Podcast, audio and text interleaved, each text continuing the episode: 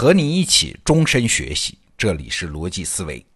这一周啊，我们一直在向你推荐李云老师的课程《西方史纲五十讲》。对，这是施展老师《中国史纲五十讲》的姊妹篇。那今天我们就来聊聊英国对西方文明的贡献。我自己一直对英国有一种特殊的敬意啊，这不仅因为它是牛顿的祖国，也不仅是因为蒸汽机和工业革命。而且是因为英国对现代人类社会贡献了很多制度创新，所以啊，在我的印象中，英国一直是一个强国。但是啊，李云老师提出一个问题，不对吧？英国它不是第一波大航海的参与者，抢到第一波殖民地红利的是西班牙和葡萄牙呀，人家哥伦布就是代表西班牙国王去寻找新大陆的呀。哎，你看，这跟我们过去的认识好像有一点点差错啊！过去我们都是以为是大航海激发了欧洲的资本主义啊？为啥呢？因为大航海给欧洲带来了新殖民地嘛，殖民地就变成了宗主国的原料供给地和商品倾销地，为资本主义提供了原始积累。总而言之啊，过去我们是认为啊，一部资本主义的发展史就是西方当吸血鬼，殖民地当小绵羊的历史。但是，如果按照这个逻辑，那英国是迟来的呀，是后到的呀，为什么最后反而胜出的是英国呢？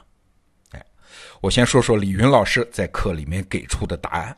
这个答案是啊，正是因为英国迟来了，落后了。哎，我们来看看这个过程啊。西班牙、葡萄牙拿到了大航海的第一波红利，抢到了大片殖民地和印第安人的金银珠宝。然后，然后他们会怎么办呢？哎，穷人乍富嘛，当然是先改善生活，提高消费呀。谁消费呢？当然是国王去消费呀。要知道，这不是什么没有远见啊，也不是什么道德堕落。那个时代，所有的国王都是这么想的。征服了一片新的地方，就是拿到了一笔新财产啊，不花留着干啥呢？但是啊，照这个方法花钱，你金山银海也总有空的时候嘛。哎，所以西班牙的富有只是当时暂时的富有。一五八八年，西班牙无敌舰队被英国人摧毁，这海上霸主最重要的硬实力就没有了，所以西班牙帝国的故事也基本就结束了。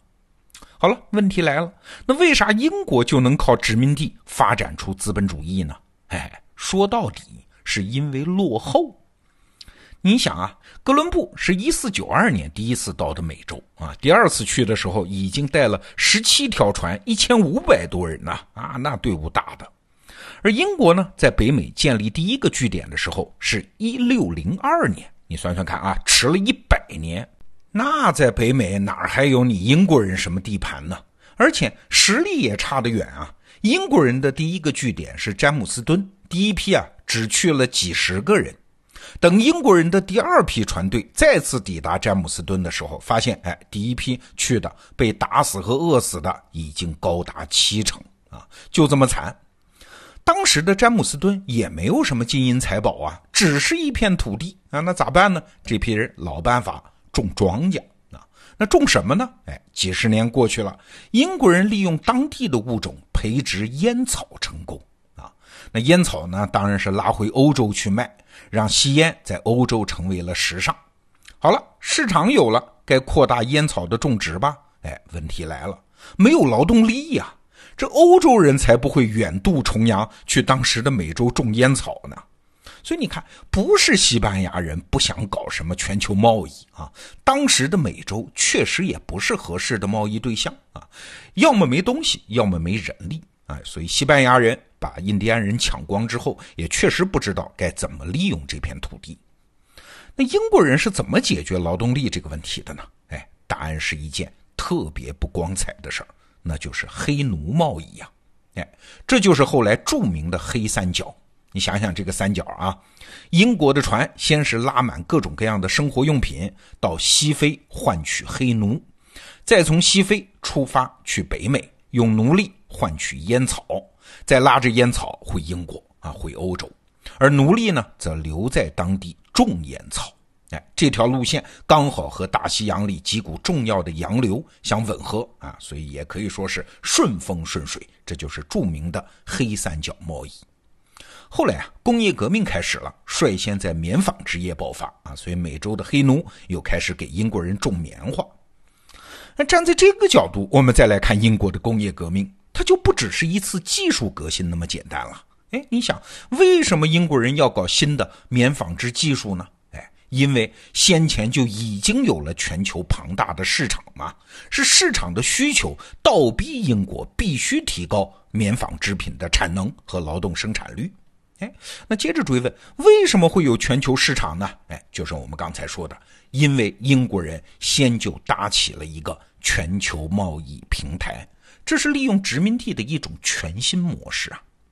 不止如此啊，在这个全球贸易平台上，英国人还有很多意外的收获。第一个收获，也是最重要的收获，是一种思想。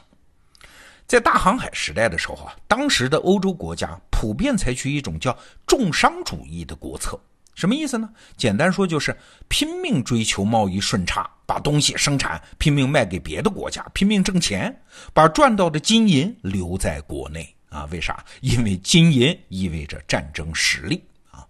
如果我们回到那个时代啊，能想出来的增强国力的办法，可能也只能是这个。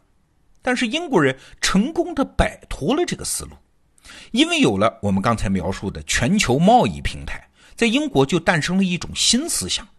他们意识到，哦，财富不是金银的，金银是死的，真正的财富是要靠资本投入再生产、反复滚动积累起来的呀。哎，你看，这是两种完全不同的财富观。前一种财富观呢，我们可以称之为叫金银的财富观。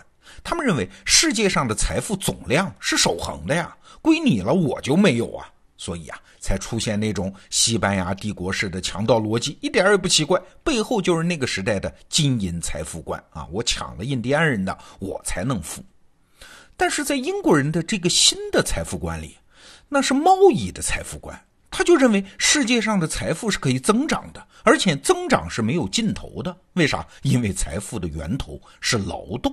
啊，挑破这个理论的就是著名的亚当·斯密嘛。那劳动创造财富最关键的事情就是从分工中找效率啊，而分工的根本在于市场的规模啊。所以一句话，市场的规模越大，分工就越细，劳动生产率就越高，创造的财富就越多。所以英国人就明白了，我要是紧守国门，他会限制自身的市场规模，最终只会和劳动创造财富的道理越走越远。所以打从这个时候开始，英国人就开始突破重商主义，打开国门做生意啊，甚至最终实现了对全球实现单边的自由贸易，就是别人可以收我关税，我不收别人的关税。最后啊，是贸易越来越自由，生产效率越来越高，创造的财富规模越来越大。正是这种逻辑成就后来强大的大英帝国啊！大英帝国的全球霸权是有它新时代的理论基础的。哎，这是第一个收获。那第二个收获呢？是英国的社会结构发生了潜移默化的变化。你想啊，西班牙人的大航海时代得意的只能是国王啊，因为船是国王的，军队也是国王的，抢来的东西当然也归国王。所以西班牙的社会结构反而被锁死在原来的封建时代的状态。但是再来看英国呢，他在大航海时代迟到了呀，国王也没有那么多力量去抢东西，那怎么办呢？哎，没有力量，那就给政策嘛，招呼大家一起上啊。于是，英国国王就在英国颁发特许状，给公司特权。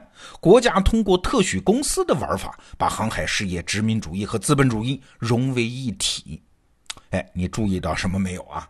刚才我说到了一个词儿，现代社会非常关键的一项制度发明——公司，在这儿出现了。这又是一个全新的创新平台啊！李云老师在《西方史纲五十讲》的课里面说，他曾经专门去詹姆斯敦。看了当年这些英国公司股东的名单，发现啥呢？发现里面有财主，有小企业主，更重要的是还有贵族。当年英国的贵族是和这些平民混在一起做生意的。哎，说到这儿你就明白了，为什么英国后来没有爆发法国那么惨烈的资产阶级革命啊？因为法国的贵族是躺在农民身上要吃要喝啊，他们不知道有别的活法，也看不起有别的活法。而英国的贵族呢，他们和平民并之间的参与到全球贸易中。这批贵族早就资产阶级化了，正起劲儿的做买卖呢。所以后来英国资产阶级掌权的时候，就完全没有必要学习贵族嘛，哎，因为大家已经不分彼此了嘛，所以英国的现代化过渡就相对平稳。在李云老师的课里啊，这一段我是听到了一种感慨的：西方文明的演进逻辑很奇妙啊，往往历史上最聪明的办法是谁想出来的？是那些手里没牌的人想出来的。